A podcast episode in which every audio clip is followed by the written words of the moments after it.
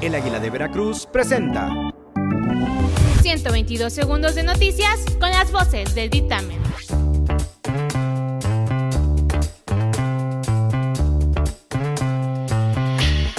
Yo soy Jair MH y estas son las noticias del día. Al menos seis municipios de la entidad veracruzana registraron afectaciones por las fuertes y prolongadas lluvias de este domingo 13 de junio. La Secretaría de Protección Civil, a cargo de Guadalupe Osorno Maldonado, informó que el municipio de Coatepec, ubicado a 10 kilómetros de Jalapa, registró los mayores daños. Hasta el momento no existen reportes de pérdidas humanas o personas lesionadas. Boris Johnson, primer ministro del Reino Unido, declaró al término de la cumbre del G7 que los líderes de las naciones más ricas del mundo prometieron más de un mil millones de dosis anti-COVID. Lo anterior podría ser repartido de manera directa o a través del programa COVAX.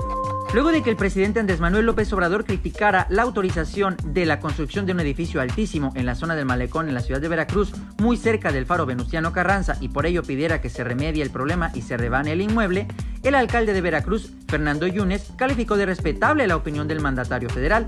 Sin embargo, explicó que la construcción fue gestionada desde la pasada administración municipal y cuenta con las validaciones federales de dependencias como el INA y la CFE. El gobernador de Veracruz, Cuitláhuac García Jiménez, exhortó a los candidatos y candidatas que ya recibieron sus actas de mayoría como presidentes municipales que impidan la intromisión de grupos delincuenciales en sus administraciones. Durante su conferencia de este lunes 14 de junio, el mandatario estatal recalcó a los políticos favorecidos en las urnas el pasado domingo 6 de junio que impidan que grupos delictivos se les acerquen. Habitantes del municipio de Nogales realizaron una marcha por la defensa del agua rescatando el Rincón de las Doncellas para exigir el derecho a la información en torno al proyecto de las tres villas. La movilización inició en la colonia Los Fresnos y de ahí llegar al Parque Hidalgo de Mendoza, donde decenas de personas que portaban cartulinas y pancartas que decían diálogo sí, intimidación no, por nuestro derecho a la información, no se lleven el agua, entre otros mensajes donde además solicitaban la intervención del presidente López Obrador. El cantante mexicano Emir Pavón y su esposa embarazada Estefanía de Aranda sufrieron un terrible accidente automovilístico el pasado 11 de junio en Houston, Texas. A través de un comunicado, la Corporación Musical Hermanos Pavón informó que ambos se encuentran estables, así como el bebé, y que recibieron atención médica adecuada.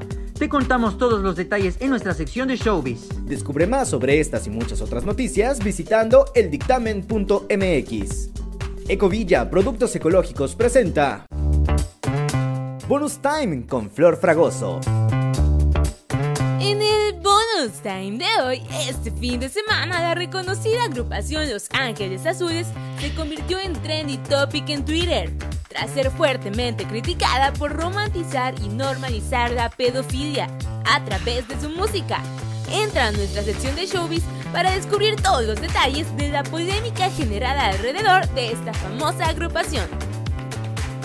Además, a casi un año de haber hecho público su divorcio con Aydin Derbez, el autor Mauricio Ottman finalmente se dejó ver en redes junto a su nueva novia, la modelo sonorense Paulina Burrola.